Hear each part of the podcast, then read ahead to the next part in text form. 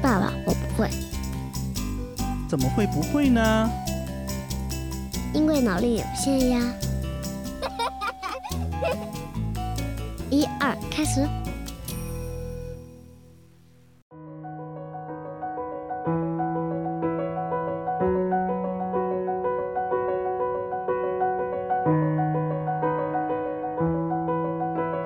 Hello，大家好，欢迎回到脑力有限，我是主播小脑。哎，最近比较巧，因为上个月我刚刚过了我的结婚七周年纪念日，然后呢也算是熬过了七年之痒。对，然后近近期呢，其实和朋友聊天的时候也发现，身边有好多人就是差不多时候结婚的已经离婚了。然后因为我是八零后嘛，然后我就发现，就是现在年轻的小孩子跟我们这种八零后的，或者说九零初的一些嗯人来相比的话，就是好像这个年代的小孩没有那么热衷于结结婚了。然后好多人好像都是到了那种谈婚论嫁的时候，或者说谈崩了，就不结婚了，就跟跟我们过往好像有点不一样，就不是说结婚是非做不可的事情了。哎，所以我今天正好又邀请我的这个好朋友啊小怪兽啊，再一次来到脑力有限，一起来跟我们聊一聊，嗯，关于心理层面这个婚姻当中的问题。然后我们欢迎小怪兽。Hello，大家好，我是小怪兽。欢迎欢迎欢迎！哎，其实上一次我们聊呃的还蛮愉快的，我就觉得哎那个那那个节目我自己收获也挺多的，所以这一次正好借着我这个七年之痒的这个点吧，然后我们一起和小怪兽一起来探讨一下。对，哎，小怪兽，你觉得婚姻是或者说你心目当中的婚姻是什么样子的？因为大概就是你讲的那种，我对于婚姻这个东西是很随意的。很随意的。对我就是觉得结婚这件事情可结可不结，因为我可能很小的时候，这种东这种想法也不知道是从什么时候开始，就真心觉得我我我身边只要有有朋友有家人，然后我可能就会觉得说啊，可以这个日子过得也很好，也很开心，就是对于婚姻这个事情就很平淡。嗯，我以前还有个很偏激的想法，就是我就我有时候在想说，就是结婚的时候可不可以同时签好一份，就是已经准备好一份那种离婚协议，已经签好，就是我我已经签好名字放在这儿了。就是如果有一天你想离婚，你把这个协议字一签，我们就算正式结束这个婚姻关系。哇，我觉得这个想法很前卫哎。因为我觉得，就可能也一方面是我本人的性格，另外一方面也有可能是，当你看，当你去学习了一些一些知识之后，你会觉得说，没有没有必要去去做一些就是这种感情，尤其是两个陌生人从从陌生然后到相爱再到离开，可以把这个过程没有必要到一种互相折磨，就是大家开心为主。嗯，就是你真的觉得说，呃，你毕竟离婚，离婚你也可以结婚，对吧？没有必要对是搞得对对，大家就是呃老死不相往来，或者说有任何的怨恨，我觉得都没有必要。这是我对于任何关系我的处理的方法，可能都是这种，就是大家不管怎么样，没有必要到不是朋友，最起码还是一个朋友的这种地步。嗯，就是你还是比较注重一种相处的一个愉悦度。对，嗯，哦，OK OK OK，哎，你其实做心理咨询，平时也会可能会不会有人来咨询这样心理的问题，呃，叫婚姻的问题就很多，很多我。就是经常内心很想吐槽，就是大家就会很，我觉得他们是把我当算命的在用，嗯，可以跟我们说说吗？就是他们因为心理学，你必然他们会有的时候会说我看人很准啊，或者或者怎么样，他们会说啊，你觉得有时候有时候朋友间一起吃饭，然后难免有一些场合会有一些情侣们坐在周围，然后就会让我看说啊那一对大概会认识多久啊，会会怎么样啊，也会有人也对，就是基本上你能够猜的大差不差。OK，然后对，然后他们也会问说什么，呃，我男朋友就是我基本上不会去，如果是朋友问我问题，我基本上不会去回答。这也就是为什么我不大会去给我朋友做咨询的一个原因，就是我朋友不管是跟我吐槽老公了也好，男朋友也好，追求者也好，我基本上保持的一个态度，啊、就是嗯，好，可以，就是这种敷衍的态度。就是你你会觉得说，但凡你说过一个什么点，可能短期不会有什么影响，长期可能就等于种了一颗种子，会产生其他的变化，会有这种叫对，一方面是这个，另外一方面其实它会一直在变化，就是很多时候感情这个事情，它不像不像我喜欢的那种杀人放火的那种那种东西，它是。杀人放火有的时候它是冥冥之中有必然，但感情它不是。嗯，感情它是一种情绪性的，尤其是很多我们在处理感情问题的时候是非常情绪化的。嗯，就你没有必要去推波助澜，你等到水到渠成的那一天，自然而然就好了。嗯，就是大家的问题都不是都是小问题，就是俗称生活琐事。嗯。生活习惯就是诸如此类的这些问题，它是可以调节的，对，并不属不可调节的矛盾，就没没有必要去把它说出来。嗯，我这里补充一下，刚刚刚刚说他喜欢的杀人放火是喜欢的杀人放火类的咨询啊，不是杀人放火本身这件事情。要不然我也不能坐这儿。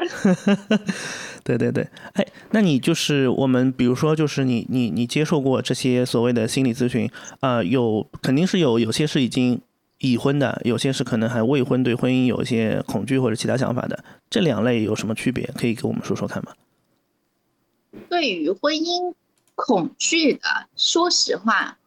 大家不是对婚姻恐惧，有很多的一部分人是。没没有人对婚姻是恐惧的，所有人对于婚姻，尤其是传统的亚洲人，对于婚姻，他是有一个非常美好的向往。嗯，尤其是中国人，大家都希望的是执子之手，与子偕老。嗯，这是我我们比较传统的一种。嗯，对对，每一个人都是这么想的，但是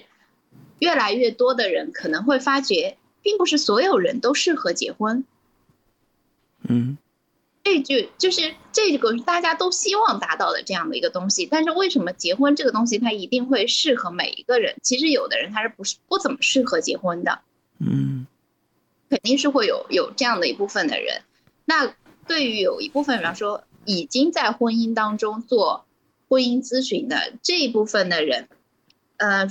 在现在社会上，如果主动来做这一部分的人，这部分的。他夫妻双方首先他的经济基础都很够，OK，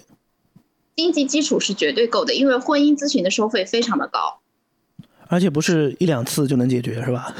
它不仅不是一两次，它单次的收费比其他比其他的东西收费都要高。你可能听说过心理咨询师免费的去做一些其他事物的心理辅导，比方说一些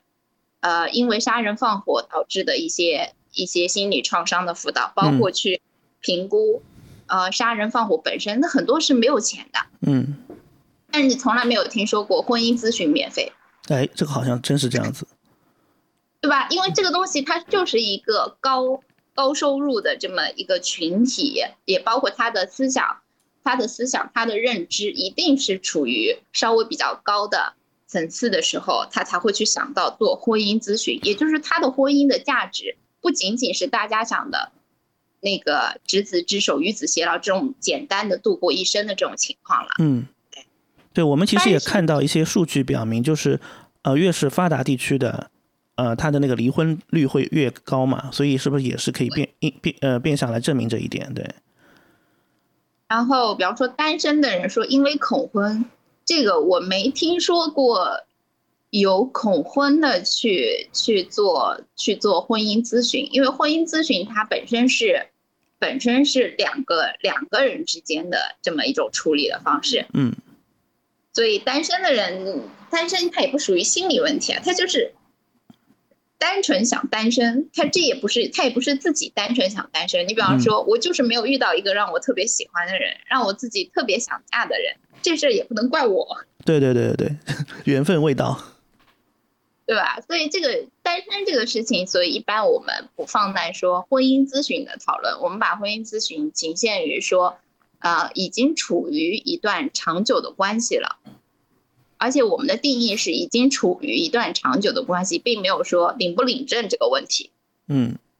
因为国外也有很多人，他们长久的生活在一起了，但是他们就是没有领证，啊，没有法律意义上的婚姻，对。对，但是他们已经形成了事实婚。OK，呃呃，那像你，比如说你咨询过程当中，比如说有没有哎，类似于这种结婚很多年的夫妻，哎，突然说要离婚，有没有这种案例？其实我我第一次去第一次做婚姻咨询，就是一个结婚很多年的夫妻，台湾的，哦，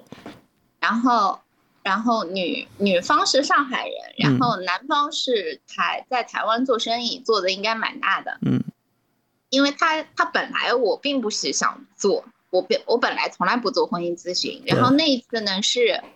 那个人是我导师的朋友，就那一对夫妻是我导师的朋友，，OK，然后呢我导师他不能做这个东西，对，因为是朋然后他只友是吧？他只能让我去做。然后我我本来很排斥，然后他然后我导师跟我说，他说没关系，你就去闲聊，嗯你就去聊天，随便跟他们俩聊什么都可以。嗯然后你回来的时候，你只要告诉我说，你觉得他们还有没有这个可能性？然后我就问他，我说什么的可能性？是离婚还是还是继续过下去的可能性？然后我记得很清楚。然后我们当时当时我们那个导师就跟我讲说，他说，你不管是哪一种可能性，你觉得你能告诉他，你们有你们这个可能性当中是离婚的可能性大吗？就是哎这就导致对婚姻咨询它是一个没有结果的咨询。对对对，就很有可能聊着聊着就从你这边开始一个新的启发或者新的一个点出来了。对，但是但是这个东西就是说，你希望他自己去发掘，因为他的婚姻的东西是在他自己手上的。我我只是要我聊我的，但是在这个过程当中，他发现了他们婚姻，就是我们依然是一个引导者的引导者的角色嗯，我引导他发现他们婚姻当中，哎是哪些问题，嗯他后面需要怎么做，他要他要怎么继续下去，都是他本身的这个决定。对，我只能说引导他发现，可能我发现了，但是我要想个方法，哎，让他们彼此双方发现。哇，这个好像还比普通的心理咨询感觉难度更大哦。不不不，这个比较这个比较简单，啊因为你只要引导他 说出说出一些话就可以了，你不用为这个话付出后果，因为他们已经是一个成年人了。OK，然后那个是我我印象比较深刻的事情，是因为就是从我的描述就知道，他们其实这两夫妻本身都是比较呃社会地位，就是我们以社会地位的高低来讲，他们社会地位本身也也比较也比较高了。嗯然后那个女方，女方其实就看起来就是我们大大家意义上所讲的，就是那种呃富家富家太太的那种状态。嗯就是在台湾的富家太太，然后然后很温和，看上去比较温和，然后那个男方就是比嗯、话很少，话非常的少，嗯。就非常的不会主动的去去跟人交谈，然后那个女方就是会会比较的，就是很很熟络的，假装很熟络的去去 social 的那种那种感觉，，OK，然后他当时看着我，因为我当时是已经准备下班了，准备走了，所以我穿的很随便，但是我也没办法，为了这个事儿去换个衣服啊。然后那个女方看见我的时候，可能看着人也比较年轻嘛，嗯然后他就问我你多大呀？你结过婚啊？什么的。我本来就不想做婚姻咨询，然后我当时就脾气很不好，也没有说脾气很不好，就是正常，就不怎么想回他。然后他就会说：“你你如果单身的话，你做这个东西会不会不行？你这个你这个状态，就是他还就光第一次见我的时候，他就已经在开始在在否定我了。对对然后我，当时就跟他说，我主业是做我主业是做犯罪心理的，我也不需要杀个人吧。哇，这个这个回答好劲爆啊！然后我记得当时她的那个脸色就变了，但是她的，但是她的丈夫就是她老公的脸色，他也听到了我这一句话，反而没有一点的表情。就是从这个时候，你就已经能看出来，在家庭生活当中，他们会处于一个什么样的一个状态，就也就可能是说，女方一直在输出，嗯不断的在输出，但是男方就处于一种我两耳放空。你输出你的，我什么都听不到。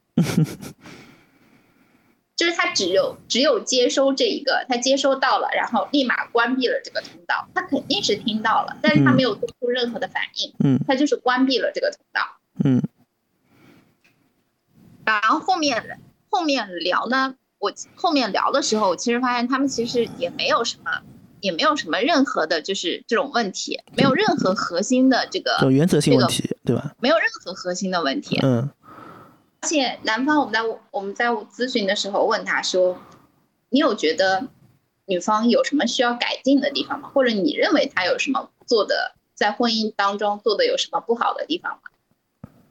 然后男方的回答是他做的很好，他没有做的任何不好的地方，嗯而且非常肯定他对于家庭、对于子女的付出，而且子女两个孩子是两个孩子都已经是大学毕业了。嗯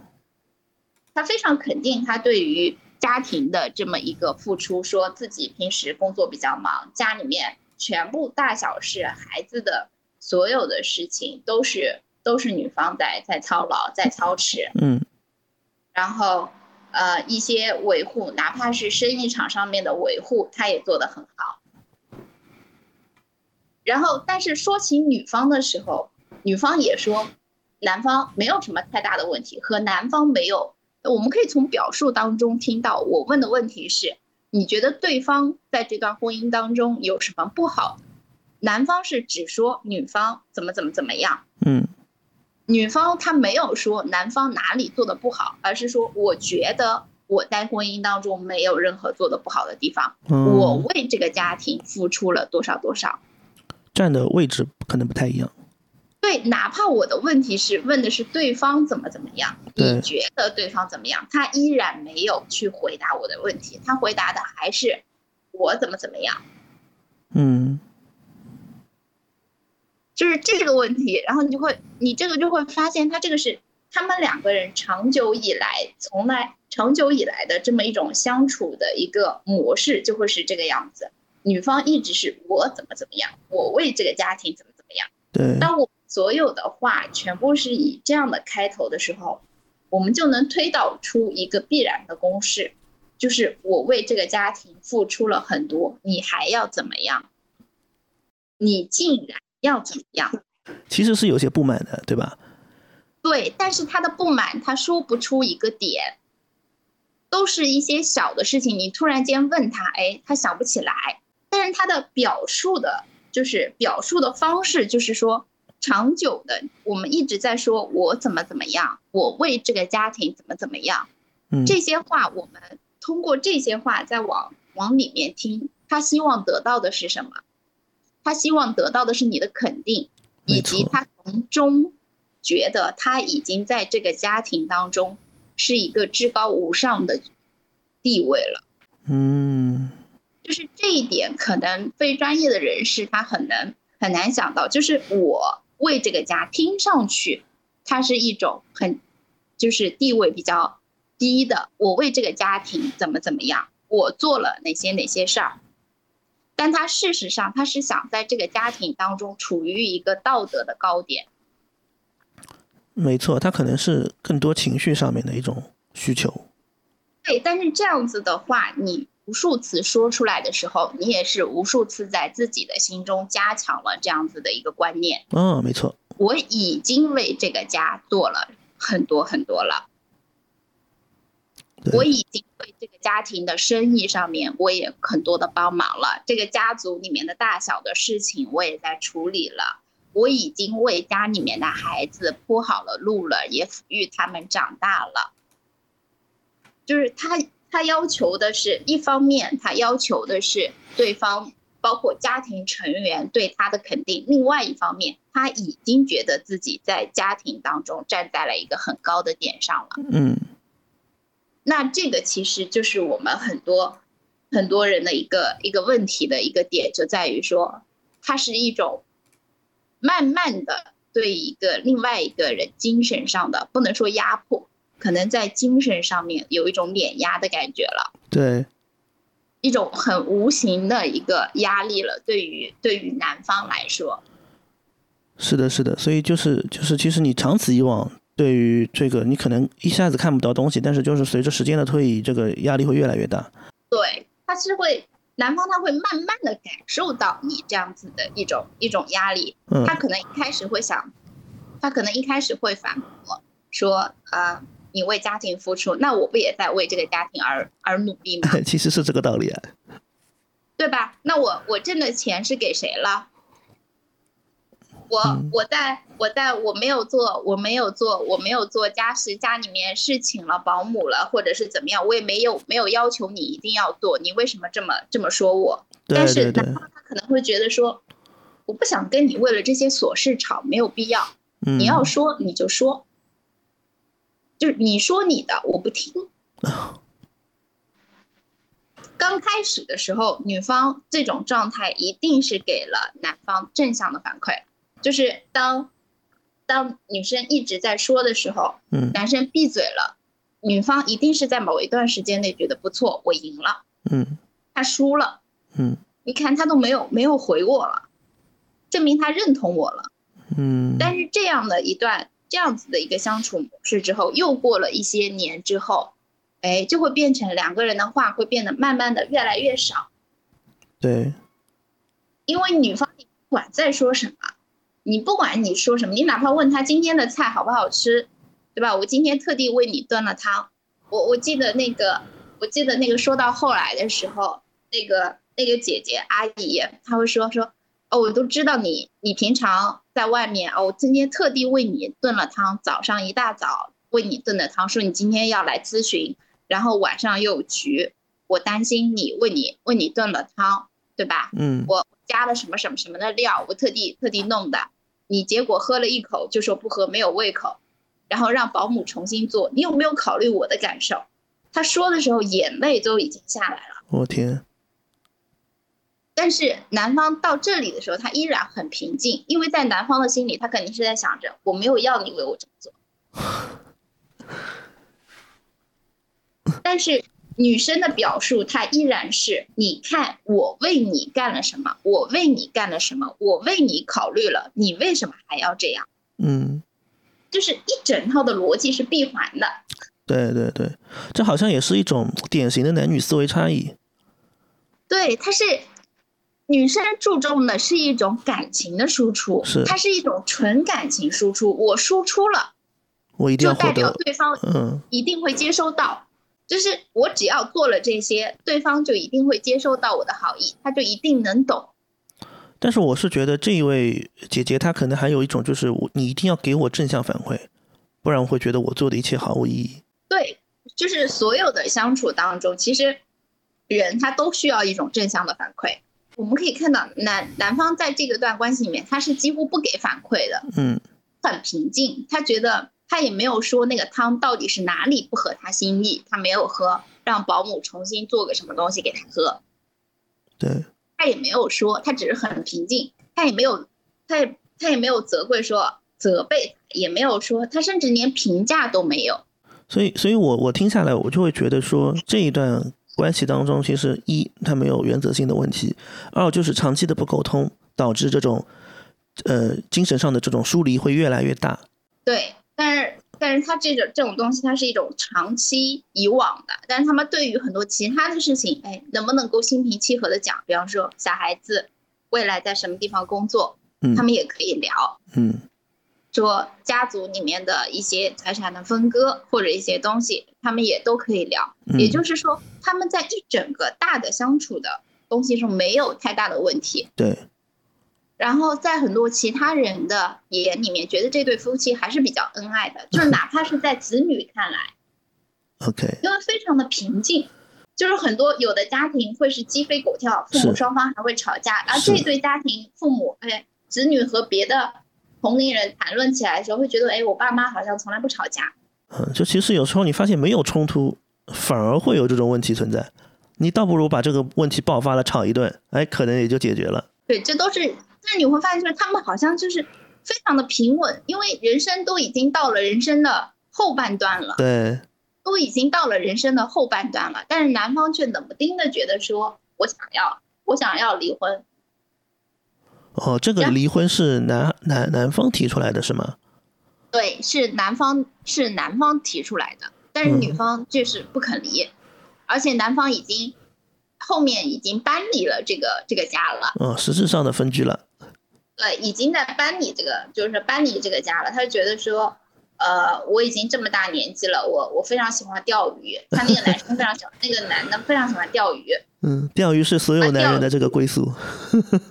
钓鱼、高尔夫就是这些东西。然后他说，我也准备把把公司让儿子女儿接手了，我慢慢的去享受我的这个退休生活了。对。然后他说。然后那个女的，我记得当时很说，她你的退休生活里面为什么不能有我？我怎么你的退休生活？好标准的这种男女士的聊天。对，你会发现我我在咨询的过程中，其实我是一个，虽然他们俩是坐在一起的，但是大家回答是有一个先后的顺序的。是，就是我问你。我问男方这个问题，应该是男方来答。你女方为什么？就很多时候男方没有答问题，女方就来答了。嗯。那有些问题男方回答了，女方就立马就把那个问题给堵住了。对。但是事实上，你就可以这个东西的时候，你就能看出来，他们在日常生活中肯定也是这样。对对对。就是在咨询的状态下，他已经隐藏了很多平常的这个频率了。嗯。但是他依然忍不住。对，那这这个事情到后面，你比如说是怎么来结束这个这一段咨询的呢？因为我当时本着一个，就是因为我我只是本着一个被拉去的这么一个心 态，对，也是第一次做做婚礼婚姻咨询，我也不知道这个东西到底要到到什么时间点来结束，我只能看那个时间，因为。因为我们是按时间收费，只能看那个时间，然后想了想我问什么样的问题，大概在这个时间内他们能能回答完。嗯，然后后来我就问他，我说，我就问那个姐姐，我说，因为那个姐姐后期她的全程几乎都是抱怨性的，其实男方那边你问不出来个什么东西。嗯。问不出来，问不出来什么东西，因为做婚姻咨询也是，也是他们说，也是一个朋友说，哎，那既然这样，你们不如去做一下婚姻咨询。去看一看，你们你们的状态哪里可以调整，对吧？因为又没有实质性的矛盾，对对对，所以来的。然后我就问那个姐姐，我说：“你为什么不愿意离？”对，因为感觉她是反而是抱怨多的那一位，但是她不愿意离。你为什么不愿意离？既然你老公又又不又不吃你做的饭菜。你辛辛苦苦准备的东西，他也觉得哦无所谓，你准备了就准备了，我又没有让你，我又没有让你准备，嗯，对吧？他也他也说了，他很他很感激你为这个家庭的奉献，但是你觉得他的感激就是一句话，就是也没有达到你想要的那种那种感激，对，那种那种你想要的状态，那你为什么不肯离？我问了这个问题之后，他他也没有说话。就是很沉默，就是空气突然的安静。嗯，男方也是很安静，就是我们三个人非常尴尬的坐在那里。我就一直在等着那个姐姐在回答我这个问题：为什么她不愿意？她不愿意，反而是她不愿意。对。然后后来他跟我讲说，那这么多年相处下来，大家还是有感情的。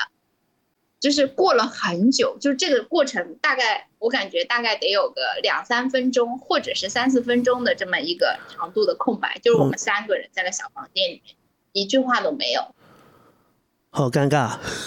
非常非常的尴尬。但是这个的尴尬其实是逼着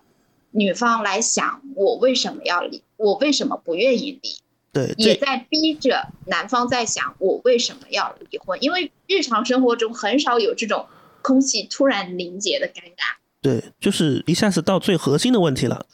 整感觉整个咨询往前推了一步。对他就是在他有的时候他需要这种尴尬，要让要让咨询者自己去想这个问题，因为我也不知道他们为什么一定一定要怎么样，因为在我看来，你离或者是不离都是正常的，都是可以的。是的，是的。然后他他就会说，这么多年了还是有感情的。我觉得他那一刻他讲的那一刻。他的眼神是稍微的瞥了一眼她老公，嗯，稍微的瞥了那么一下下，但是很快又收回来了。我觉得她是想要看到她老公对她的回应，嗯，但是男方依然是很平静的，就是坐在那里，就是很你你就感觉男方在在想一些问题，但是他很平静，他就是坐在那里，然后女朋友没有没有一点波澜啊。对，已经没有没有什么太多的波澜或者是那种表情的一种变化了，因为他可能也想知道他老婆为什么不跟他离，是，男方可能也想说，我已经把我该想到的东西都已经想好了，对吧？对对对财产方面，我也我也分配的很好了，就是各方面大家大家都很好，你为什么就是不愿意跟我跟我离这个婚？而且男方还有一点，可能说，既然我们这样子和平的离婚，我们以后也是可以来往的嘛。嗯，他要想的比较洒脱，相对来说。对对对，我我们只是离个婚而已，不可以不用在一起在一起生活了。我我可以去有其他的其他的活动，我可以享受的更轻松一点的。你也可以去去干嘛？去打打麻将啊，可以跟你的那个那个一群呃富婆小姊妹们干什么干什么也可以。但是我们他最终他只说出了这么一句话，然后我后来又留了一段空白的时间，因为我也不知道他该说什么，然后我就留了一段空白的时间，就说，哎，我们下一次再再来聊，我 OK，们下一次再来再来聊看一看，你们你们先回去好好的去再去看一看，再去聊一聊，然后下一次再约一个时间我们再过来。但事实上是我也不知道该怎么继续下去，因为那是我第一次。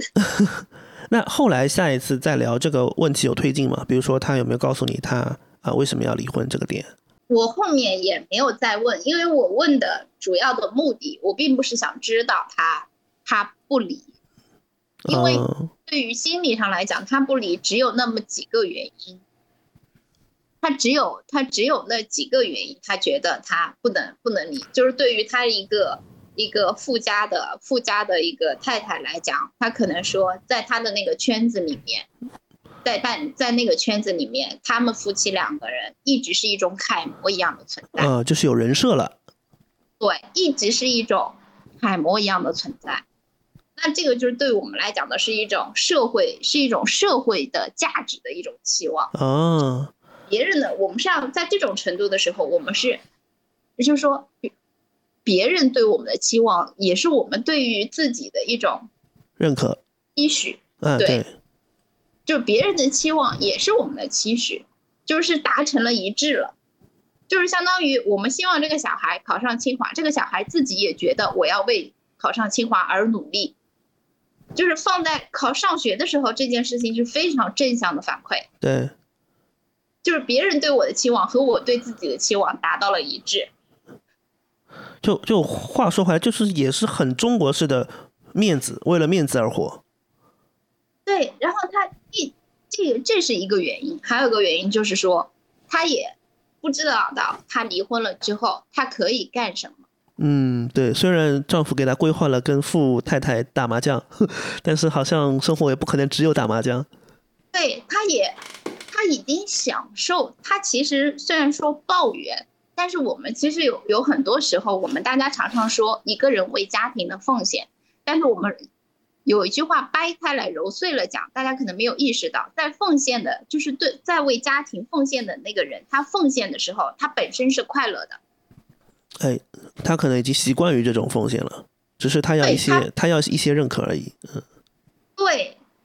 本身是已经习惯于奉献了，并且他在奉献的过程当中，他在做他在做为老公做那个汤的时候，他的内心是在想说，一边夹着这个，可能夹着这个这个海参，心想这个对我老公身体好，多补充了蛋白质，对吧？他血糖又高，所以你看我我觉得我我觉得我自己很棒，他会他不会觉得自己很棒，但他内心一定会觉得很开心。嗯，我为我老公考虑了这么多，我我觉得自己我很开心。对对，她一定是在做的过程当中，在没有老公参与，就她全程这她的思想活动的过程中，她老公都没有参与的情况下，她已经获得了正向的反馈，她已经觉得开心了，她才会持续不断的在做这些东西。哦，好像是这个道理。就是她其实人为已经架构好一套完整的这个故事模式了。呃，他对她自己在演这一部这一出剧的时候，他只是希望这个故事能多一些对手的这个即兴发挥。对对，她已经习惯于说，你说如果她不爱她老公，我们这个问题都不要谈爱不爱的问题，就如果她不想做这个汤，或者她对她的老老公很反感，她做的时候，她会她会心里想那些，她不会说出来是说啊，我是担心你有高血压，我担心你有高血糖，所以我做的汤怎么怎么样，她不会有这些，她可能连做都不想做，要么就随便把材料一放塞进去，要吃就吃，不吃拉倒。对，以他的这个家庭的条件，他完全可以交给保姆来做，完全可以自己不用做任何家务，对不对？但是他还是愿意去为老公去啊熬这样的汤。对，也就是他做的时候，他本身是他本身是开心，就他做这件事儿，他的开心的程度已经达到了百分之八九十了，嗯，就已经自我开心到了百分之八九十了。OK，你未来如果她老公完全出现，完全就是怎么说，从她的生命角色中剥离，她以后再做这个汤的时候，她她不能再演这出了，她的这一出思想活动她不能再演下去了，就是她的生命中，她脑海里面构建了很多的场景，里面已经都不复存在了。就是他生命中支支撑他的很多快乐也都不在了，所以他会觉得我未来能干什么？对，突然间感觉连抱怨都没了，未来可能，对他会迷茫。就是再退一步讲，平常你可以骂老公说这个这个东西我我辛辛苦苦为你准备的，你为什么不喝？他至少老公还有个食物在哪里吧？嗯，他不给反馈，但是老公这个东西他至少还是存在的。对，你后面再做，你骂给谁听？是这个道理。所所以我，我突然我又想到了一个一个话题，就是说，哎，在婚姻生活当中，女人到底要不要有自己的独立的事业？这个这个问题其实就很很像我们去去规划一个，就是什么样是理想的婚姻，对，理想的婚姻生活。其实我们并不是在讨论女生要不要有自己的事业，嗯男生要不要有自己的事业。我们对于理想的婚姻的是有一个我们自己的标准的，比如说我们希望的婚姻是有一定的经济基础，嗯，一定的经济基础时候，第二点，夫妻双方有共同的朋友，对，第三点，夫妻双方有各自的朋友，圈子，对，这三点是我们是很，这三点是我们衡量一段夫妻关系，呃，未来会不会过得幸福，我们并不以长久来论断，嗯，我们会以这三点来说你们未来这段婚姻会不会过得幸福。因为有经有一定的经济基础的时候，它保证了你们不大会为特别的会为生存而奔波。你如果生存都，嗯都没有的话，其实没有必要去谈幸不幸福。这个就是马斯洛的那个需求理论嘛，对。哎，但我但我现在也发现，就是很多人不愿意结婚的原因，就是卡在了第一层，经济解决不了。对你如果经济解决不了，你你再去谈你后期的婚姻，经济解决不了，只会是两个人更痛苦，没错，没错，两个家庭更痛苦。贫贱夫妻百事哀嘛。对你，你这已经不是两个两个个体了，你会两个家庭都更痛苦，这个没有必要。就是很多很多人以前可能会说啊，以前的人啊很穷，什么结婚什么有一个缝纫机什么的，就就可以结婚了。对对但是在那个时候，缝纫机也是个很贵的东西。对，其实其实这种所谓的嫁妆，好像在每个年代它都有一个一个标准配比，而这个配比其实都是在当时社会上啊不算价值特别低的东西。然后我们我们也可以会会有人说说，呃，会有人举些例子，会说我当时嫁给他，或者是说我们当时结婚的时候，男方会说我们当时结婚的时候什么都没有，后期我们夫妻一起奋斗出来了。这个经常听到。对对，后期一起一起奋斗了。为什么现在的你们两个小年轻，对吧？时代又这么好，又又有又有家庭的一部分的支撑，你们为什么还还要怎么样？但是这个东西事实上，就是跟怎么说呢？就是你的这个经济，你那个时代和现在这个时代是完全没有可比性的。我们比较两个时代的时候，并不能这么，你除非把两个时代的什么绝对的经济经济价值 GDP 拿出来，你那个省的人均拿出来，你非要这么比，那也是可以比的。但是我们说这句话的时候，它其实都是个人经验，没错，我们并没有经历过那种呃，可能那个男生或者是那个女生觉得说我现在的经济条件，见我结婚的话可能不大好，我们并没有经历这两个人他们的状况，所以没有必要去去评价说哦，我们那个时候，你那个时候。是的。然后第二点，我们说的是说夫妻双方有共同的朋友，这个其实你有共同的朋友，就是他保持了你们夫妻双方他有一定的正向的交流的可能，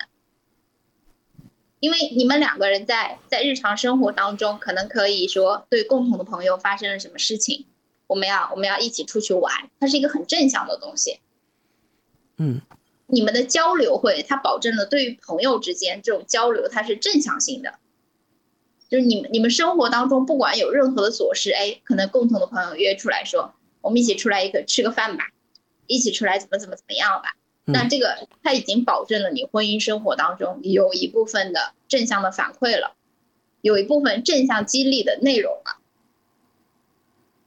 然后第三点，我们说的是说夫妻双方各自有各自的朋友。也就是，不管是心理学处理任何关系，任何关系，我们都主张的是独立自我。我们都非常主张独立自我，就是你不管在任何关系当中，你都要保持自己一部分的独立和自我，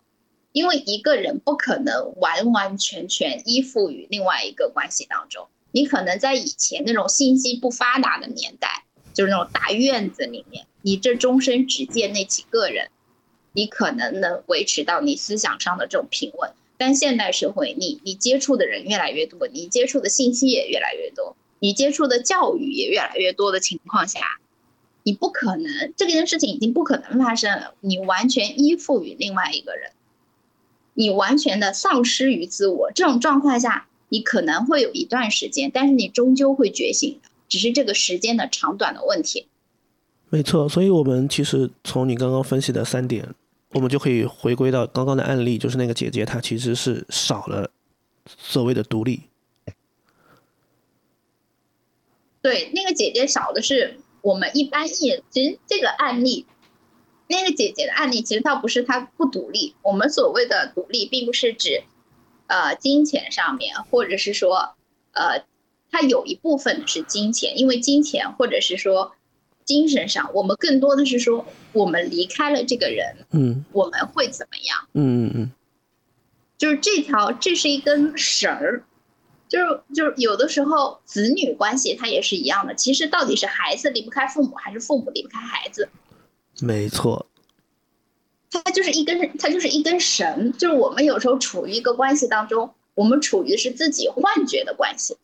就我想象中的婚姻生活，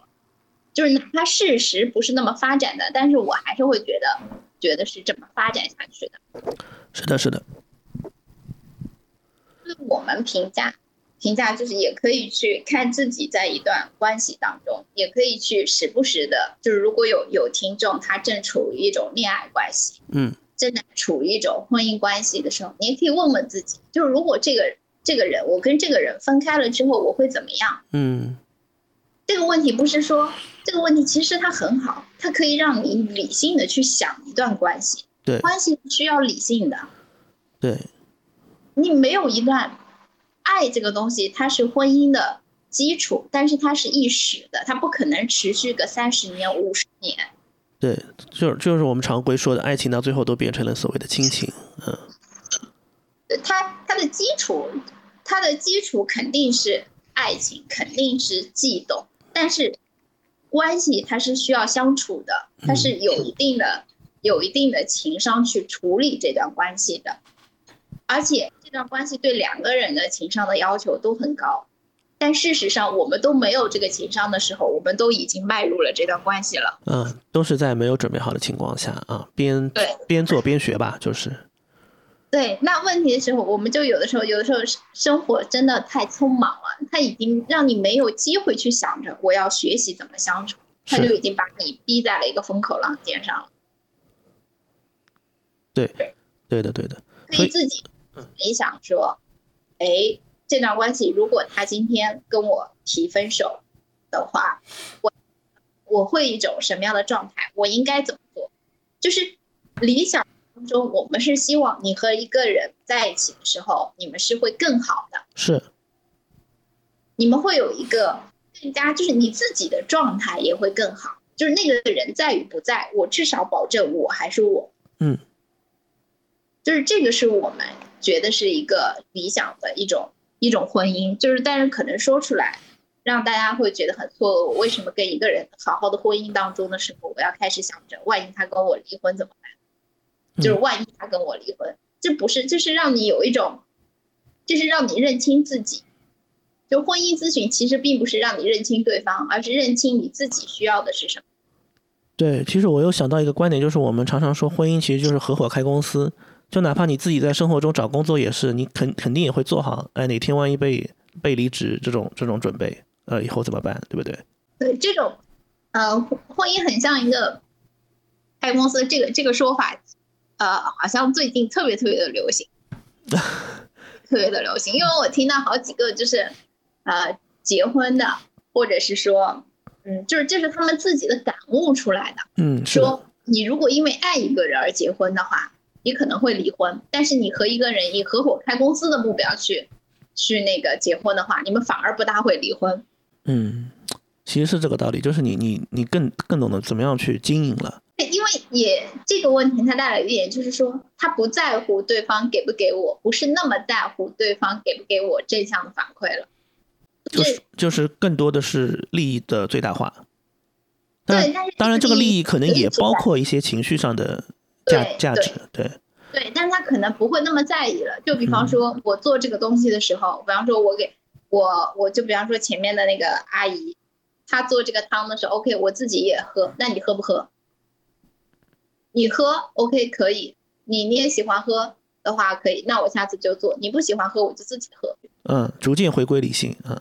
对，就是他非常理性的在过生活。他没有那么高的那么高的期许，没有那么高的价值，他也没有那么高的希望得从你那边得到一些正向的反馈啊！你你必须把这个汤夸我做的有什么好，或者说嗯多喝两口说两句，他没有，你喝就喝，不喝拉倒，就是一种归于理性。但是这种东西就是真的是看个人，就是婚姻这个东西，它有无数种相处的模式，每一种都是对，只是你们两个人自己本身要觉得。符合就好。是的，是的，只有最适合的才是最好的。对，也就是我们要先认清楚自己，就是婚姻的前提。就有有的有的时候去会去会有人问我们，包括一些呃，就我们之前参加一些活动的时候，有关于这种公益性讲座的时候会问。其实我一直觉得婚姻咨询应该放放在婚前。哎，其实好像婚前是有的。我记得我们去领证的时候，都会有一些啊身体的体检、婚检，还有一些心理的这种。但是我们一般都不会当太当回事儿。就你既然已经决定领证啊，然后那个时候应该是一个爱情浓度最高的时候，不会去考虑这些东西。那我一我一直觉得婚姻咨询一定要放在婚前，就是你在婚前要要想清楚，要想清楚的问题是。就是我们有的时候，包括会会去做，就是那那种场面，会让大家自己去想，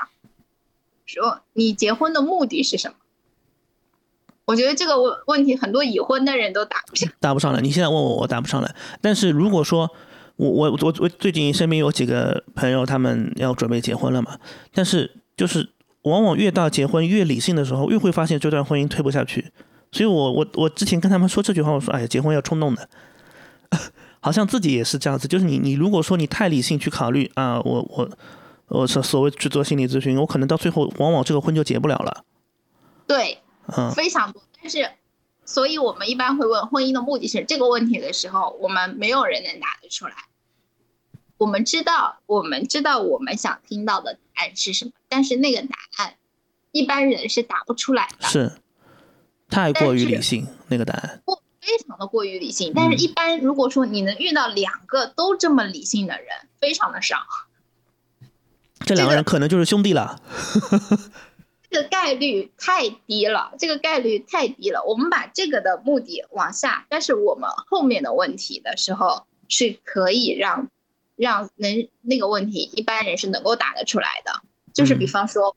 双方你们理想中的婚姻生活是什么样的？对，这种就是可能有点描述性的语句，有点感性的层面加入了。对，这样子的，其实你就会知道，你专业的心理咨询师去听双方的描述的时候，你就能听得出来双方的差异在哪里。嗯。那这个时候去做婚姻咨询的时候，其实咨询本身就是带有着一种提醒的、提醒的，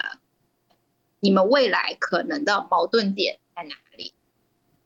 而且，就是，而且相对来说，这个矛盾点就是是有办法去可以解决的。然后，比方，然后再比如，我们会去在下面，我们会把这个矛盾点从描述性的语句当中，我们再给它具化一个，就是你们其实最大的差异是在哪里？我们会去问说，你如果只用一个词来描述你理想中的婚姻，你会选择什么词？就是这个词，其实就是。人生价值的一个，你的你这么多年来成长的一个成长下来，你对于自己的总结也好，你对于未来的总结也好，当你去想这个词的时候，它本身已经是凝结了你这么多年来的一个东西了。没错。那比如说，像我也问过我自己的这个问题，我对于这个词的的理解，我这几年来一直都是成长。哦，这个点很好，就是。就我也是有有一这样的一个考量，就是我觉得夫妻应该是能够逼着对方，或者说是引导对方，啊，不断的前进的。如果说两一段关系两个人在不断的消耗，那我觉得它不是一个健康的关系。对，但是比方说我我对于自己的，我对于婚姻的想，我在成长的时候，就是代表我这个个人来讲，我是一个希望我自己是一个不断成长的人，因为你用的词，首先反馈的是你自己的心思。嗯，就是我对于自己的要求是，我可以不断的去成长，就是我可以希望我能够做一些，这其实是不同，我能够对我对自己的要求，那这个要求其实也间接性的反馈着你对于别人的要求，你对于另外一半的要求。是的，往往就是自己最缺什么，你 最想要什么。对，那比方说，我对于自己的要求是我达到了，我必须要去成长的时候，那我我另一半来讲，如果他是一个不怎么成长的人，或者是说我们现在，呃，现在就是有一些夫妻生，有一些夫妻他没有没有太多的没有太多的那种问题，但是可能夫妻的一方他已经成长了，他的很多东西已经不一样了，另外一方在原地踏步。他们其实没有任何矛盾，其实只是一些成长性过程的不同，但是他们也会离婚。那就换句话说，如果我未来选择离婚，很大的一个原因就是认为，我觉得我在不断的成长，而对方没有成长的时候，这可能就是我选择离婚的点了。嗯，这个我我其实也也有点感悟，因为我最近有有一个朋友一直在跟我咨询，就是他很拼，他在生活当中、婚姻当中就很拼，也不断的在学习，在考各种证。他先生就是那种就混吃等死，什么都不想要。然后他们每次交流问题的时候，就会觉得，呃，就是感觉思想已经不在一个维度上了。就是我可能我可能会觉得说同频才会共振嘛，但是这两个人频率就越来越拉开了，所以很多东西就不会再去坐下心来心平气和的去沟通，就感觉沟通不到一起了。对，这也就是这也就是我们为什么第三个这个这个问题会去问你，你想用理想的一个词，因为它是你对自我的要求，你对未来的要求，以及你对未来的那一半的要求的一个浓缩了。是的，是的。上面一个问题问的是你理想中的婚姻是什么样子，它可能还有一点点梦幻的色彩，就是我希望怎么怎么样，那是一种很理想的状态，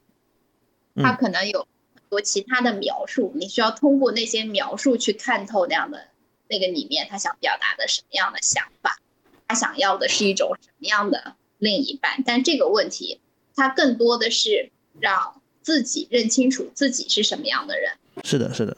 那有的人，我就我有听过很多，我有听过很多答案。有的人说他理想理想中的婚姻用一个词来形容，就是温暖。但这样的人很简单。他大概有六成，至目前为止，他都是一个我们说的恋爱脑。哎，你有有遇到过这种恋爱脑的这种故事吗？恋爱脑其实你也不需要去去怎么样，你就让他去恋爱，让他慢慢的，他受了过了一遍伤之后，他自然而然，这就是很多人觉得恋爱是受伤，我觉得不是的。你哪怕被渣男骗，被被怎么样的东西，大家都是成年人了，嗯，都是成年人了，这个东西，法律层面交由法律层面的东西去解决，嗯，就是感情层面这个东西，他是骗你了，但是这真的是你自我的一个一个问题。对，你也选择了被骗嘛，对吧？这不是说受害者有罪论，他不是这样子，嗯是你对于感情从小的某种问题，在以往的顺风顺水的人生中没有出现，就是你不能祈求说每一个人对你都是真心的，你总要是在自己的生活当中。有一有一个人能让你看，不是很多人说啊，这个渣男让我看清了这个世界什么的。有的人会什么故意接近，我觉得一般而言，如果我们不是富婆的话，应该也没有男的会故意接近我们。但是但是我觉得他肯定那个男的肯定有一个，他身上一定有一个点，让那个男生是愿意来接近的。啊，你可以是美色，你可以是金钱金钱，对吧？一定是有一个点。对，就是大脑这个东西是你自己选择去当恋爱脑的，就是你你觉得对方是一切了，你你其实会觉得说，恋爱脑很多很多时候是对方还没有做什么，你自己已经脑补出了一堆了。嗯嗯，好像是这样。他其实并不在乎说那个男的做了什么，他自己就是全心全意的去去弄。你这个东西，你说怎么弄呢？对 不对？其实这个方法就是心理学上讲的脱敏治疗嘛。嗯，你你选择去面对脱敏，其实就是面对。就你说穿了，就是你受的挫折多了啊，自然也就麻木了。对，只不过可能是呃，可能是比方说你你前你不需要到那么严重的后果，你可能啊突然间发现了他他出轨了或者怎么样，你内心很受挫，这样子就是简单的一种内心受挫。你可能遇到多了，你自然而然的你就就就知道了。就比方说有有的人，她当时非要在自己的老公什么都没有的情况下，非要嫁给她老公，觉得她老公图她老公爱她。但是你真的放在一个旁观者的角度上去看，她老公到底做了什么别人男朋友没有做到的东西，让她觉得她老公这一生只爱她一个，她老公特别的棒。你好像也没有发现，所以就是回到刚刚说的，就是你如果太理性，这个婚就结不了了。对，但是一部分的理性，它是对于婚姻的长久的幸福是是比较好的。嗯，完全的理性，那其实并不需要婚姻，你可以和另外一个人协商来怎么解决一些问题，这都是可以的。对的，对的。我觉得婚姻这种这种相处模式，一定是就是长此以往被证明是一个相对来说一个稳妥的选择啊、但不代表说它是一个唯一的选择。对，这这句话是对，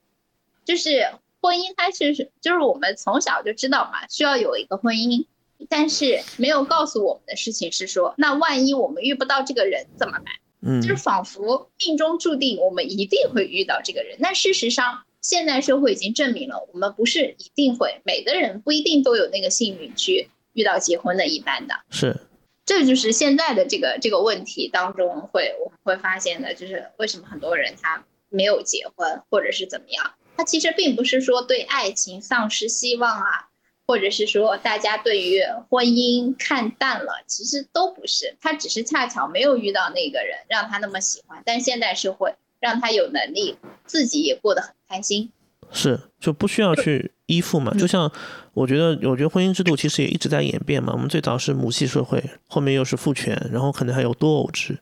啊。以前的可能一夫多妻，很多小妾她是依附于这个男人生活的，但是现在其实不是这样子。现在很多女性都非常强大，对吧？她有自己的能力，然后过得比男孩子好太多太多了。就是婚姻好像已经不是说是一种生活的一个必备品了、必需品了。也就是说，婚姻大家去选择的，也包括我们自己去去选择的时候，是说我们选择的那个人，我们和他是为了我们共同的人生去奋斗的。是，就是哪怕呃，奋斗这个词可能也没，就是我们选择的共同目标，就是如果我们的目标恰好都是躺平，那很好，那就是两个人的目标都是躺平，那两个人就去躺。就是另外两个人觉得他们的目标是奋斗，OK，那两个人就一起一起奋斗。斗，嗯，是。就是我觉得还是回到那四个字叫同频共振嘛。但如果说两个人被拉开了，那就振不起来了啊。对，就是你需要找到的一个人是陪你一起去面对的人。对，也就是说，你们对于人生整体的一个一个目目标、一个想法的时候是是一致的。这也就是说，我们为什么有的有一些呃文案啊会说你结婚要找到和你三观一致的人，但是他并没有解释，很多人连自己的三观是什么都没有办法明确的说出来，我也不没有办法。是是，你日常生活中你用不到三观。对，日常中生活中就是就是第一反应，嗯。但是你在结婚的生活当中，你会慢慢的发现，哎，如果你和那个人有有类似的目标的时候，你会发现你们的生活更有动力。是，有一个人和你，我们常说的志同道合。什么叫志同道合？它其实也是你的三观的一种体现。没错。如果我恰巧长得就是有一些，我的有一个对朋友，就是男生和女生都特别想自驾，就是那种自驾西藏的那条路叫什么？三幺八吗？我不太清楚。嗯。他们两个人在遇到彼此之前，他们的目标就是很想要去自驾，然后他们相遇了之后呢，就会开始哎，发现他们都有这个想法，然后就会开始在想，我们我们要有多少钱？对吧？然后我们自驾不想过得过得那么凄，就是比较就是比较艰苦，我们还是想保持一定的生活质量。那他们两个就觉得很好，他们要买房车。那这个房车需要多少钱？那就是说，他们对于有一个东西，他们是有共同的想法的。没错。然后他们在这个过程当中，不管是他们省吃俭用也好啊，或者是怎么样，他们彼此都会觉得很开心，因为他们为一个目标而实现。对，但我突然又有一个想法，就可能有点暗黑，就是他们目前来说的目标是共同去西藏，他们为这个西藏甚至可以说去一起结婚来实现这个目标。但是如果他们比如说这个自驾的这个这个目的地到达了之后，会不会说就突然间这个目标呃就消失了，就突然间所谓的三观又不一致了？不会，它是一个很稳定的。我们其实我们通过的是一些事的东西来去看。看一个人的本质，嗯，就是你到的你到的哪一个目的地，其实它只是一个地点。你哪怕说我自驾去太湖，它只是它只是一个目的地的不同。但是我们可以看到这两个人的性格，其实他们都是第一个喜欢相对于野外的，他们更向往的是一种更加自由的一种状态。就如果有一天这两个人离婚，他们会处理的比其他的人更好。嗯，因为首先他们性格上面的某一些成分，比方说他们更加的向往自由，他们更加的包容性。第二个，他们的执行力会比一般人的更强。也就是说，他们如果要要离婚，可能就离了。OK，所以我们能理解成，比如说自驾去西藏，只是他们嗯长期目标当中的一个小目标。对，嗯。它只是一个一个事件，这就是我们我们在做心理咨询的时候，也包括我们平时去去看人的时候，我们其实看的，我们只能通过一些事，就是只言片语，他的他的语言，他的所做的事来去观察这个人。其实心理咨询的点前提，你都是基于说咨询师去观察那个对象，你对于那个对象的一些判断。它来源于什么？来源于他做的事，来源于他说过的一些话当中所体现的他的一些状态，所体现出这个人的一个东西，而不只是他啊要去西藏，另外一个人要怎么样？其实每一种东西它都是合理的，都是合理的。也有夫妻，比方说我也有遇到，我身边也有朋友，女方很宅，非常的宅，门都不愿意出，就是他真的是不愿意出门，就很怕太阳晒，很怕风吹。但是男生是很喜欢走那种就是爬山的，男生非常喜欢爬山，但他们两个也过得很好，因为他们彼此都在彼此的舒适区了。哎，我我这个我有我有话语权，我我跟我老婆就是这样的，就我很喜欢出去，但是她比较宅，也是一种。那很多人说我你你他找一个男生找一个陪他一起出去的不好吗？女生找一个陪他一起待在家的不好吗？你找的这个有有的人他可能就是好。就是你，你比方说两个人都宅在家，哎，彼此都觉得更加的舒心了。但是生命中有一种宅，他是觉得你宅 OK，但是你出去了之后，你给我带来了外面新鲜的，你跟我分享了这个山怎么怎么样，这个山和那个山好像哪里不一样，我听了也津津乐道。对，就像我做播客这件事情，我老婆几乎是不听我任何播客内容的，哎，但是她很支持我来做这个事情。对，就是我我们常说，有的人说你你找另外一半要志趣相投，又兴趣相投，要或者是说呃你要找和你不一样的，其实这些都是表象，其实都是表象。我们要通过一些这样子的表，还是要先认识自我是一个什么样的人，就是你对于自己的需求是哪哪哪一哪什么样子的哪一方的，然后你再再去说我不能接受的对方一定是什么样。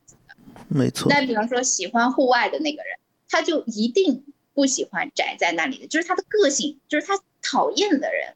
他一定不行。那他肯定不能找另外一半宅在家。哎，那巧的就是说他自己喜欢户外，但是他非常他乐意并且支持他的老婆，不喜欢外面太阳大，风吹一点也不可以。他觉得这样很好，那这个就是契合。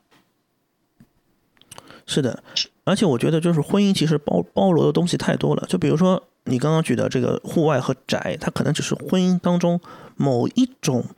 呃兴趣爱好的一个表现。但是你比如说我婚姻当中还有其他的目标，比如说我对待小孩子的教育啊，我对待小孩子的成长，我我们可能这一块我们目标非常一致，哎，那也是一个共同奋斗的一个一一一一个通路。所以我不能说我拿一个小的一个点啊。嗯，不不匹配，我就去否定全盘的东西。对他其实本质上他还是要认清自我。我觉得年轻人其实晚婚是非常好的，因为你在你年少的时候，你可能都没有机会知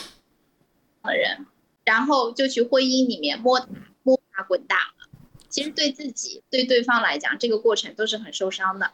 没错。但是你晚婚一点的时候，其实你对自己已经有一个比较清晰的认知了，你已经知道自己是一个什么样的人了。你可能没有看透对方是一个什么样的人，但是你也能快速的判断出来对方适不适合你。如果不适合，那 OK，我们就分开。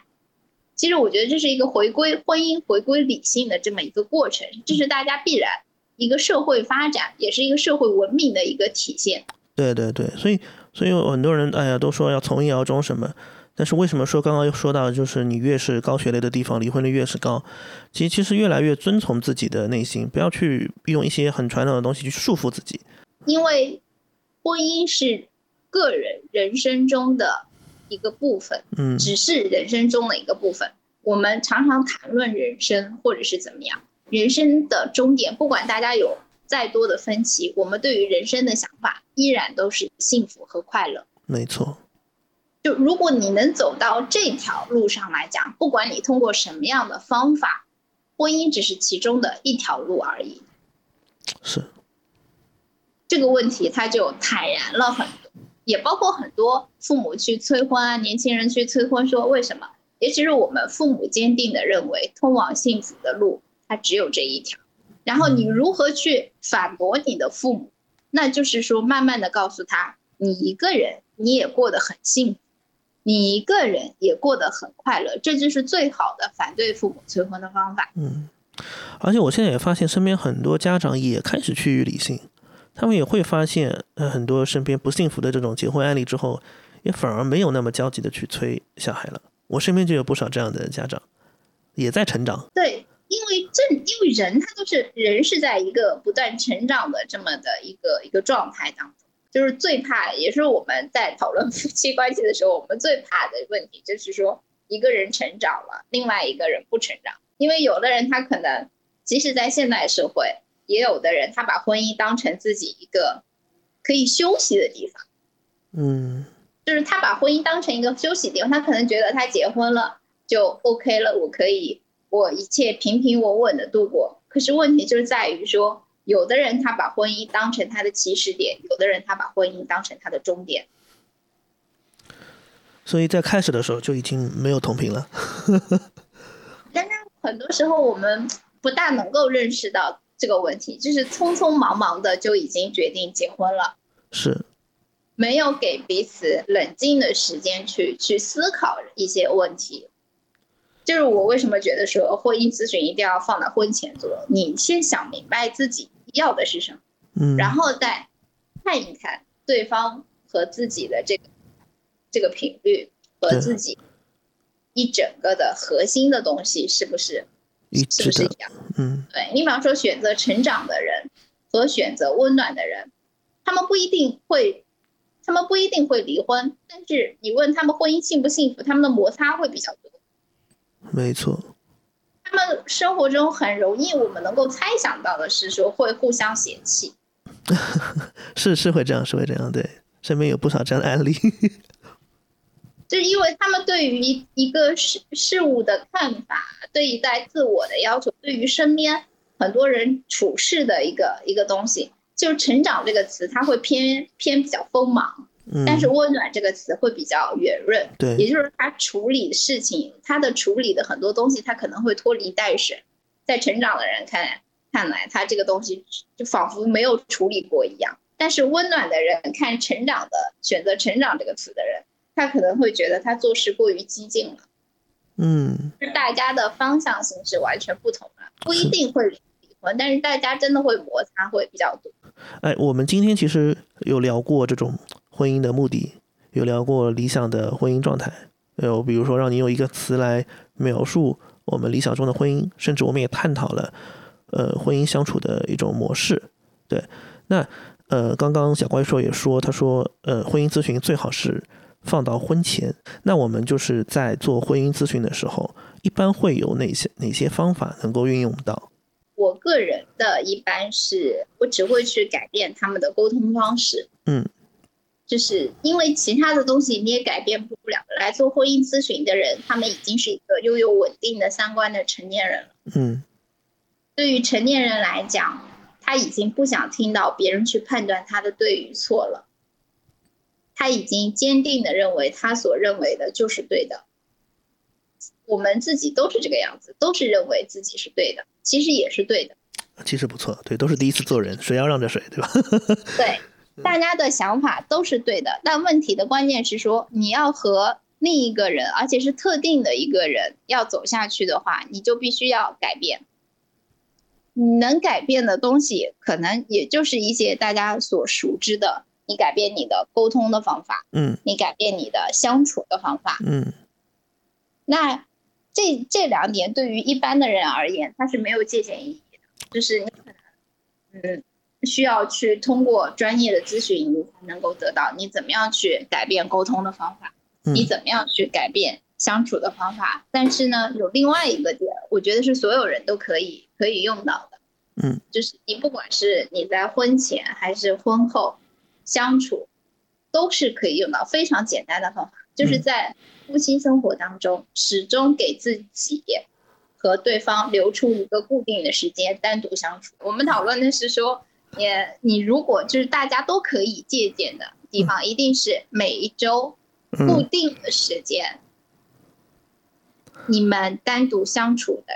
日子，嗯那个时间固定，一定要在每一周固定的频率、固定的时间去。嗯，这个我们有，这个我们有，因为我们是，我们是每周五晚上会把小孩送到我爸妈那边。对，那送过去之后，其实你们就可以开始一些 dating 了呀。对对对对对，对，所谓的 dating 不是说大家一定意义上的那些，嗯哪怕我们比方说小孩子睡着了之后，两个人单独去楼下小区走路，我们这个也算是单独相处。相处方式是的，嗯对我们，但是我们一直一定要把它限定在，尤其是在在处理让夫妻关系回温的时候，我们一定会要求是说固定的频率，因为嗯让彼此都有一个期待。嗯，是的，因为你就感觉是每周都有一点这个规定时间要做的一些事情。对，对对对对对对，嗯你你那个时候你哪怕碗没洗完，你洗的当下了没有关系，你把这个碗放下，你洗洗手也可以出门。嗯就是如果你发现你在固定的时间的时候，你想到跟对方约会，你已经提不起任何兴趣了，你这个时候其实自己也慢慢在认清自己。嗯就如果你觉得还是很有兴趣，一想到哎这周我要抓紧把这个事情抓紧弄一弄，我我到六点了，我要我要跟他下去走路了，我还是有期待，那证明你们的对对，非常好。那如果说到六点了，我就开始想干，我我给自己找点，跟他说我没空。可能一次两次你不会意识到自己这个问题，但是你这么弄下来一个月了，你自己一定能够意识到了。嗯，是这个道理。所以这个方法其实非常的非常的实用，就是夫妻双方他去增进感情，就是用这个方法，他一定要固定的时间，嗯固定的频次，两个人单独相处。那么我们觉得时间，我们研究下来也也是一些数据上表明，三十分钟，嗯，三十分钟是很合适的一个这个时间，就是最少三十分钟。是的，是的。我昨天晚上就跟他去散步，散了一个多小时。对，这三十分钟这个三十分钟往上的这个这个这个频率是比较好的，就是三十分钟到一个小时或者是一个半小时，我们也不会建议太长，太长因为太长的时候你可能暴露的时间太多，太多时间相处也会觉得累。是的，很累。然后包括我觉得家庭也是一样的，像我们家里就是周日就是雷打不动的这个家庭日，你工作的事情不要来烦我。呃，我我就我就我就是就是你我当自己给自己界定了这样一个日子之后，我就发现其实还蛮轻松的。就你你你以前我会觉得哎工作挺忙的，哎周日有时候要处理一些工作，我突然发现我给自己做了一个这个界定的时候，就觉得呃比以往轻松很多。对，就是要给夫妻双方他有一个人为的设定的这么一个一个东西。对对，很多人他做其实做完了之后，他会觉得有有那些夫妻会跟我们反馈说，他有一种年轻的时候要约会的感觉，是的，是的，就是他也会，比方说，她说她老公有的那个时候说她老公摘下了，就是他们在公园嘛，公园里面，就是她老公约了一个约她说那天我们要开车去远一点的公园，然后她说她老婆她老公第一次很多年结婚很多年了，然后第一次突然间摘了一朵花给就 是这种小惊喜。对他会觉得那个那个很那个很惊喜，然后他回去之后当天晚上睡得特别好。他以前都会觉得自己失眠，都有一种失眠，然后感觉生活也没有太大的压力，但是自己就是睡眠不好。但是那一天他就会觉得很开心，然后他说这种开心，哦，我到他说第二天早上我都很开心，第二天上班我也很开心。对，所以我觉得就是你，并不是说这个惊喜一定是要用这种金钱啊或者怎么样去去打准备，偶尔这种意想不到的东西，就特别特别好，真的是特别好。对，它是一种随心的，就是这种东西也不属于心理咨询，我也不是算命的，嗯。我也不可能知道你老公会会去摘朵花给你，我只能说你照着这样去做，因为他他能调动的是你的一些情绪，就是如果在这个情绪当中你这样子你都调动不出来的话，你们自己看着怎么办？其实自己也能发现一些问题了，对，对你，你比方说你你两个人就是你们相处，你可能你不可能天天你固定那段时间，你不可能两个人天天都可以固定在在小区楼下走。哎，你这么走了，两个人都会觉得稍微有一点厌倦，那会不会去远一点的地方走一走？对，其实我觉得方式方法上也是可以做调整的。我今天可能看场电影，我明天可能去散个步，我后天可能一起可以去运动，游游个泳或者怎么样，对吧？我觉得都都行。对，但是我们是不大建议去去看电影这种活动。呃，就没有交流。对我们，我们而且会把这个场景，我们更多的希望是两个人可以放声的去去交流，然后更嗯轻松。但是你比方说前面大家可以吃个饭，吃个饭之后，呃，我们非常推荐的方式是说，呃，比方说在某一个某一个时间段可以，呃，一起去吃个饭，然后吃完饭之后，哎，刚好一起可以走回去。那么我们认为这一段就会非常的好。OK，其实说更多更多的还是沟通，我觉得。对他一定要把我们为什么说一定要是两个人，然后最好是在户外的这么一种，呃，也有可能是晚上，我们并不排斥晚上，你哪怕十一点钟出去走也可以，嗯哪怕十二点钟也可以。那为什么要在这么个时间段？它其实有有一些目的，当然我们只是举出了一个最简单的例子，但是第一个它是相对于相对而言只属于两个人的时间。就是那个空间里面你们讲的话，哪怕路过的人，他不会停在那儿听你在讲什么。对对对，就这一点很重要。那餐厅里面你们讲的话，可能会有一点担心，嗯，是的，是的，是的，怕别人听到。然后第二点是，你在一个相对空旷一点的地方的时候，两个人本身都会比较放松。没错，这就是我们我们所想要，就是在放松的状态下才是我们的第三步。两个人开始聊，不管是聊什么也好，他的状态都是最好的，就是大家都能够看到彼此比较真实的状态。因为可能婚姻生活中有太多的一些生活的压力或者其他的压力，导致他说话的时候可能语气重了一点，或者是说有有一些呃处理的方法上面让对方觉得不舒服。哎，但是在这样子相对开放，但是又相对只属于你们俩的环境当中，相对于没有任何的压力了。是，而且我发现还有一个好处是什么？就是你比如说在户外的这个过程当中，你可以尽尽可能的减少手机对你的干扰。你比如说在一起吃饭，甚至可能聊着聊着就开始互相玩手机了。呃，但但是在户外，我发现会大大大幅度的减少这个掏手机的过程。对，也包括说像，呃，像现在有的时候会，比方说，如果如果对方呃很忙的话，就是有一方很忙，有一方会会，比方说不，这个这个东西应该怎么说？就是说直接设定成，我们会直接建议成，就是说吃饭的时间大家都不要看手机，就是一条硬性的规定去执行就好。对，其实其实脱离手机之后，有时候有些有些过程，有些空间还真的是蛮轻松的。对，就不是说你们一定不可以玩手机，因为人也需要自我放松的一个一个时间段嘛。你不能说我上班是工作，下班了我还要一直对着你，对吧？对，还要不想跟你聊天，我还非要跟你聊，这样很尴尬的。对，谁都有这样的时候。但是，比方说大家在坐同一张桌子吃饭的时候，不管是在外面还是在家里，那我们就共同规定，说不允许玩手机。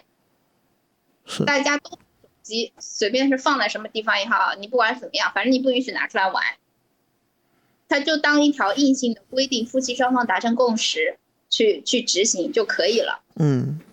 因为因为吃饭的时间很短，你比方说你在家里面吃饭，你吃它两个小时吗？不可能啊。对不对？就是很短的一段时间内，哎，但是可以让大家很轻松的、不受打扰的，又是其实还是创造了一个相对开放又相对舒服的环境，让大家可以聊一聊，你不管聊什么。是的，是的。所以我们刚刚也我也在想这个问题，就是你刚刚说到的那对呃夫妻的案例，就如果说他们每周可能有这样的一个独处的空间，会不会就能好一点？我们方法上告诉的会。会有不同，会特别为每对夫妻会有不同，但是我们都会一步步的先建议。但是怎么说，每个人的选择是不一样。就像有的人他会发现他能够找回当初谈恋爱的感觉，嗯，那有的人会觉得我一秒钟都不想跟他待下去了，他会这种感觉会更强烈。因为独处的环境，一方面会让感情，它会让感情更加的猛烈，但是这个感情本身到底是好的还是坏的，还是中性，谁也不知道。明白。就喜欢的可能更喜欢，讨厌的可能更讨厌。没错，哎，其实我们今天一直在讲婚姻双方，它其实是一种关系，对吧？那其实我们有生活中有很多关系，比如说除了我们刚刚一直在说的夫妻关系，其实我们朋友之间相处也是一种关系。那我就想问，夫妻关系和朋友关系之间，你觉得最大的不同是什么？夫妻关系和我们常常听到的一句话，就是会觉得说夫妻两个人不会分享什么东西了。但是朋友，我们会经常，比方说看到八卦，我们会立马转发给八给朋友，嗯，或者是怎么样，或者说一起钓鱼的朋友看到了新的钓鱼竿，一定会立马跟朋友分享这个钓鱼竿怎么样。没错，女生对对，女生买了一个。女生看到了一个链接，新上新推了一个产品，立马分享给朋友，说：“哎，这个东西怎么样？我们要不起试一下？”但是，我我们可以，我们可以通过刚才的描述，也包括去想我们自己的经历，我们会发现，分享欲的第一步肯定都是分享东西。他先跟你分享了，其中有一个人跟你分享了，分享了之后，第二个人被分享的那个人给出了回应。就是他对于这个东西他是怎么样的一个一个态度。那朋友，我们是绝大部分的人的朋友，是和自己有着类似的相同爱好的。他就算是吐槽这样东西，但是他的吐槽你也知道他一定会吐槽，就是你已经知道对方的反馈是什么样子的了。然后第三点其实是分享，就是大家常说的夫妻生活当中或者怎么样，朋友之间走淡了，慢慢的越来越淡的原因，就是在于你们没有共情了。就是共情这个词拆出来，其实就是说共同的情绪，就你一定要对一样东西有共同的情绪。OK，就比方说，我看到一个钓鱼竿，我很很喜欢，那我的朋友。他也会觉得，哦，你这个钓鱼竿哪里哪里好，我们一起在在这个东西，他能够理解你这个喜欢的情绪。然后，比如，但是夫妻生活中可能是说，哦，你又买了钓鱼竿，他没有办法理解你这种喜欢。是的，有时候买东西真的偷偷摸摸买。对他没有办法理解你的这种喜欢，你怎么跟他？你下一次再碰到类似的东西的时候，你今天买个钓鱼竿不跟他分享？你你明天再买个再买个别的东西，你也不会跟他分享了。你总归想要分享给那个能体会到你心情的那个人，这是这是人性。那那我我突然想说，就是说，如果说夫妻之间相处，你突然发现少了这种东西了，少了分享欲了，那我们去改善这个婚姻状态，是不是就是去找回分享欲的一个过程？对，你们去找。因为已经很明显的知道了他不喜欢钓鱼竿儿，你再跟他分享钓鱼竿也没有用，他本身就不喜欢钓鱼竿。那什么，就是我们之前所说的啊，你们可以在共同的时间内讨论一些有的没的的话题，再找回你们自属于你们自己的那一部分的兴趣，属于你们自己的那一部分的分享欲。就像我们身边的朋友一样，你不可能每个朋友都喜欢钓鱼竿的。可能这个朋友喜欢钓鱼竿，你就专门跟他分享钓鱼竿；那个朋友喜欢包，你就天天跟他分享包。你看到包了，你就会跟他分享。是的，是的，就是你们始终是有自己的一部分的东西。其实分享欲这个东西，它不仅仅是在朋友关系、夫妻关系，就我们很多时候谈论子女问题的时候，它也是这么一个点。我们常常会说，孩子和父母会有代。但是大家有没有想过，其实那不是代沟？为什么有的人的父母就会父母和孩子会相处的很好？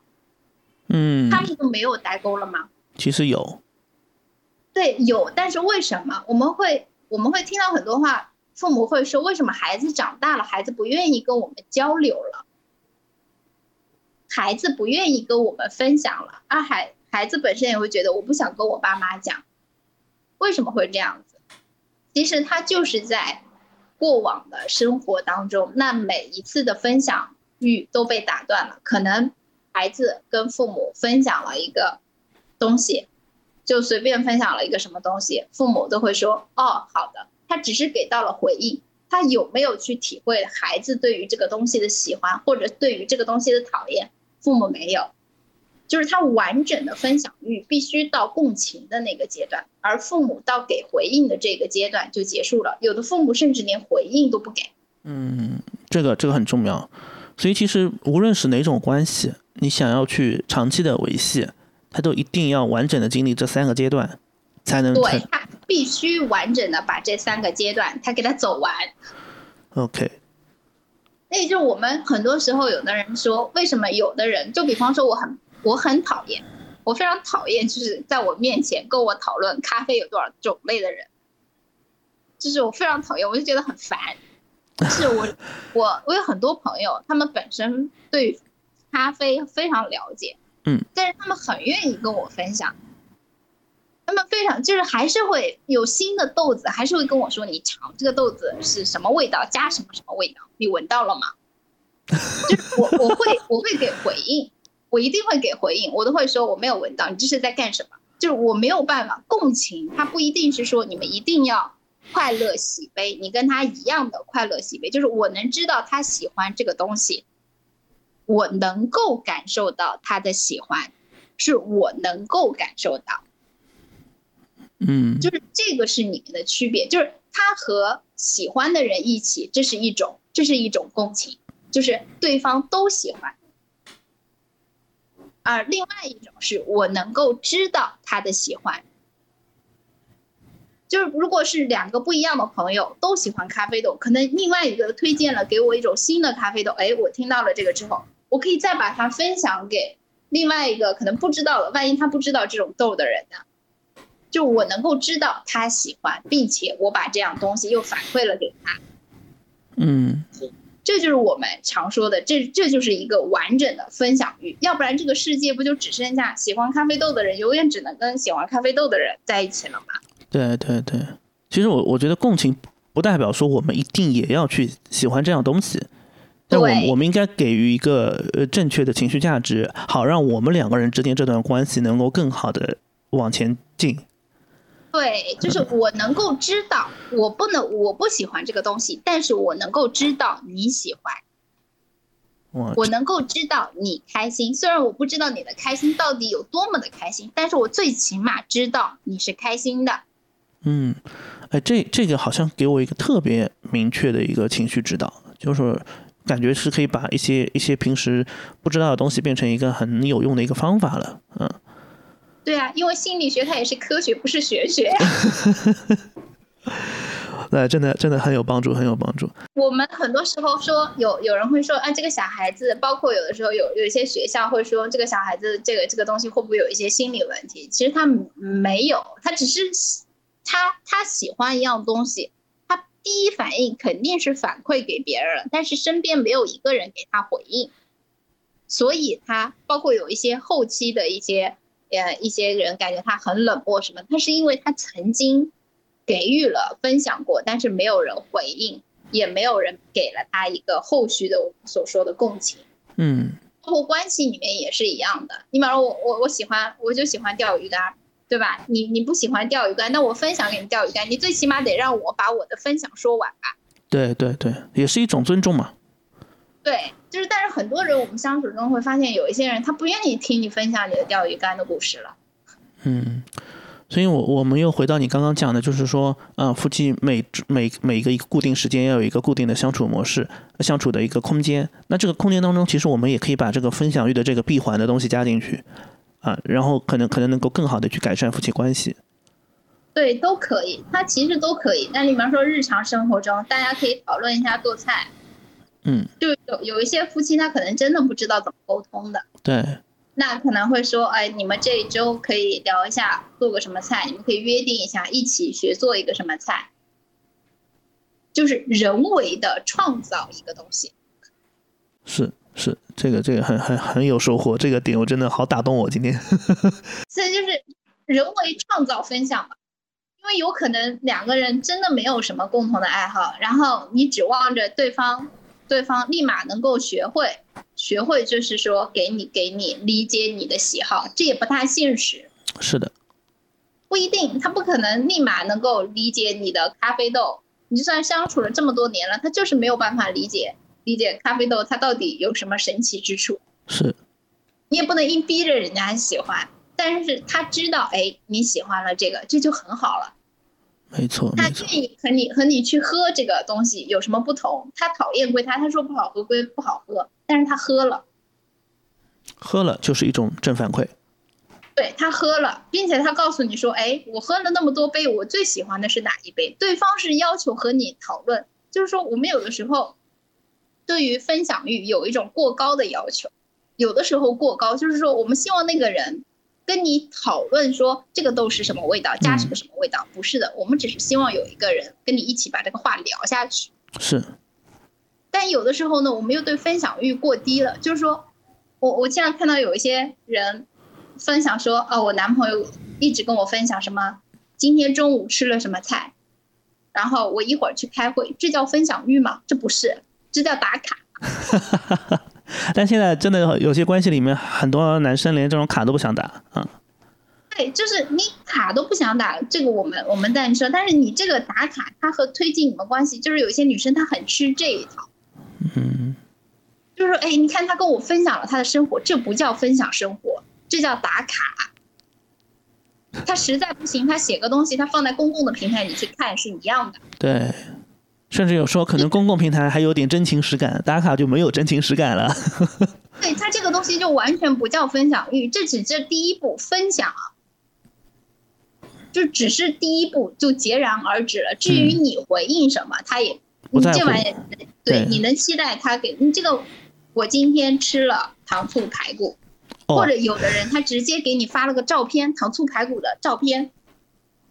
但是，哎，我们其实我们其实能不能在接受这个照片的过程当中，我们给予一些引导式的方法，比如说，哎呀，这个糖醋排骨哪家店的？我好想吃啊，好吃吗？或者这样子去沟通。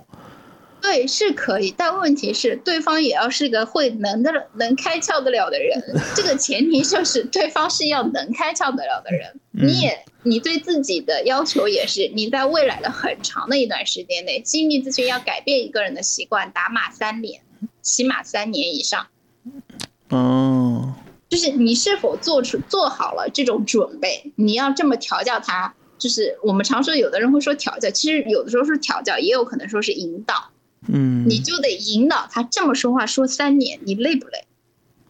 对对，就你你到底看中了他身上的哪一点？你需要你可能你你得给自己心理建设，他未来三年可能他都不会，他只会给你发糖醋排骨。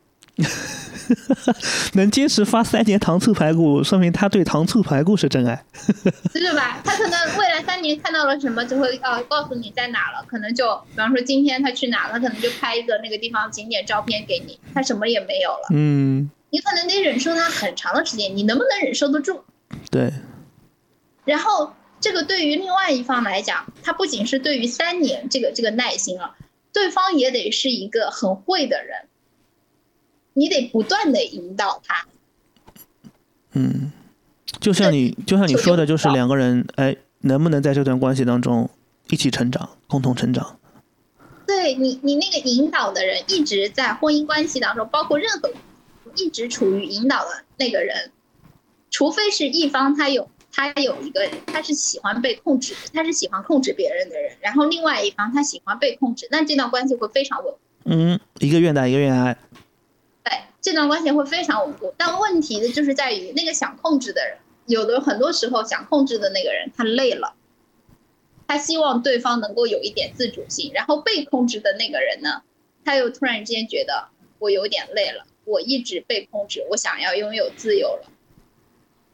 这就是很多时候一段一段关系它走不下去的一个原因，因为关系它都是在动态发展，是会变化。对，就是我们。但是很多核心的东西它不会改变，就是如果一个人你的从我们自己的成长经历当中，你也会发现，就是为什么有些朋友走着走着就不见了，他也是一样的，他累了。对你有的时候你不愿意再把自己过去的一些经历再跟对方讲一遍，对方也没有那个耐心再去听了。但有的时候我们会发现，有一些朋友，你们即使隔着可能很多年不见，但是你们再见面，哎，依然很熟络。这是为什么？就是一个愿意一直在讲自己的过去的事情，另外一个对每一个他过去的事情都展现出了他的想法，他的他希望听，并且他会发表自己的意见。就是分享欲，其实，在就是不管是男生还是女生，就是你你如果想要一段关系比较的。舒服的时候，或者说你想看一个人他的情商，就我们现在很多人说情商这个词嘛，但情商到底是什么？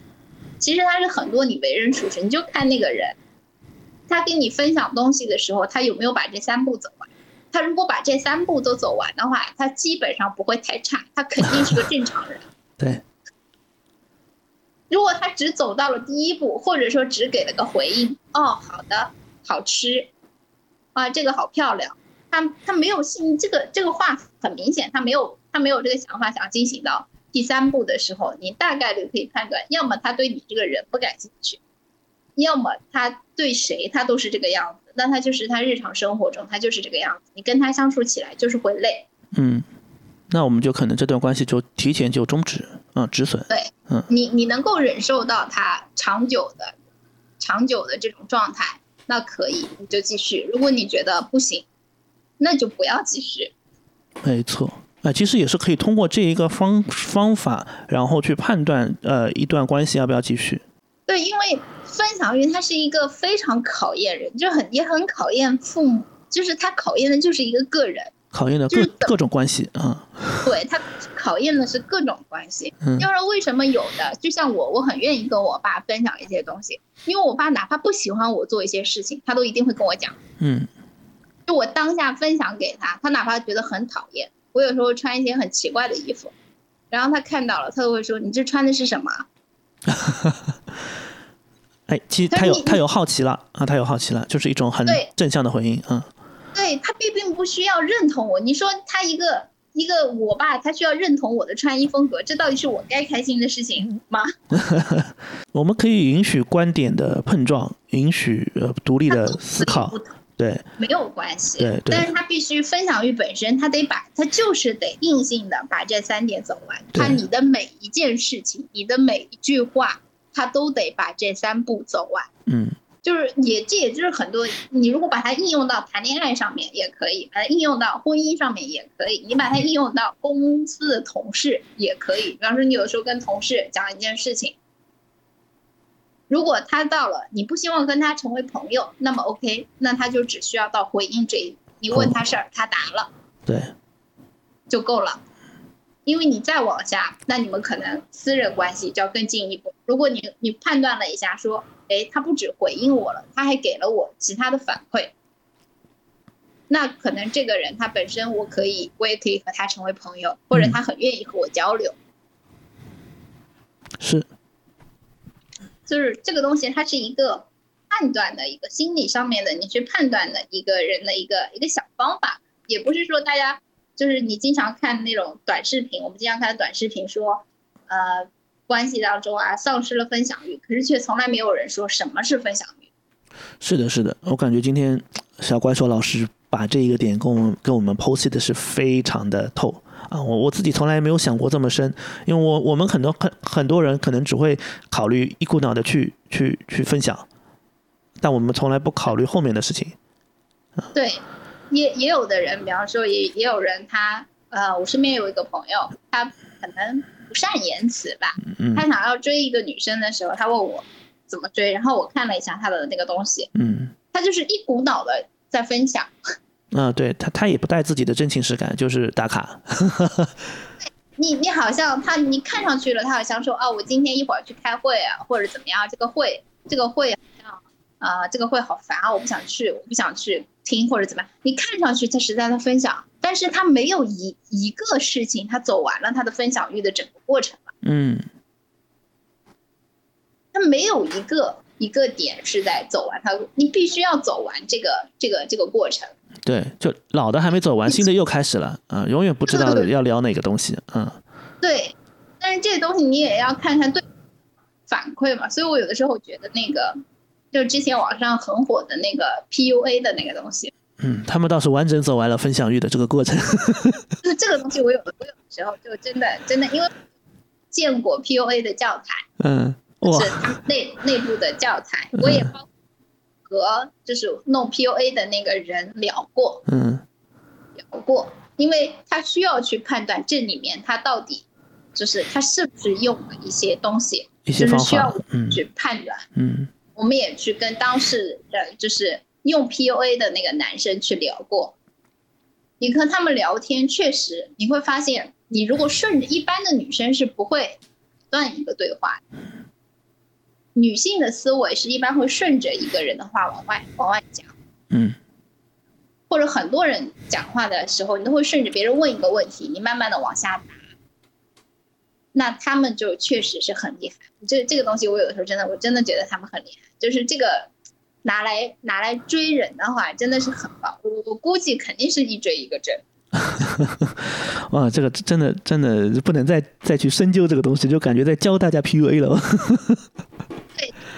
原本 PUA 它只是一种，它叫 Pick Up Artist，对，就是在在教别人怎么去搭讪。搭讪，嗯。对他本来就是在在教别人，他没有说要把你引导到，就是这个东西，它就是它本身只是一种方法，看你用在哪里。是是是双刃剑啊，就就是跟刀是一样的道理，嗯。对你心理咨询，他也只是把这个方法用在了好的方向、好的方向上面。对，哎，告诉你我的，可能他的不管是什么方法，但是他的基础理论可能是说让各种关系它完成这个分享欲的链条、链路，嗯，然后能让你们的关系更进一步。哇，就是非常感谢这个。周六的上午，小怪兽老师又给我上了一课，哎，这这一课就是还蛮生动的。我觉得就是我们了解到了，就是婚姻的目的啊，婚姻的呃呃这种呃怎么样去改善这样婚姻的一个状态，包括呃很好的给我们剖析了这个分享欲。所以，我我是觉得还非常有收获的。我觉得也希望我们的听众能够从这个过程当中啊，能够对自己的婚姻或者说未来的婚姻都有一些思考，就不用不用去。被一些传统的观念去裹挟，呃，更希望形成一个呃独立思考的能力，呃，然后，然后让自己过得更加幸福快乐，这也是我们想做播客能够给大家带来一些真相的东西。对，然后再次感谢小怪兽老师，他还没有吃早饭。对，拜拜。啊，那拜拜，那我们今天就到这边，拜拜。再见啦。嗯，再见，再见，嗯，好。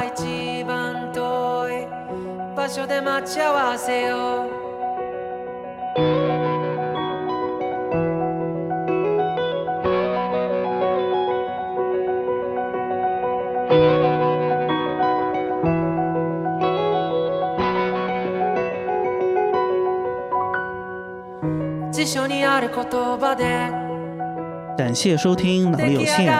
您可以在小宇宙、喜马拉雅、网易云音乐、QQ 音乐、苹果 Podcast、谷歌 Podcast、Spotify。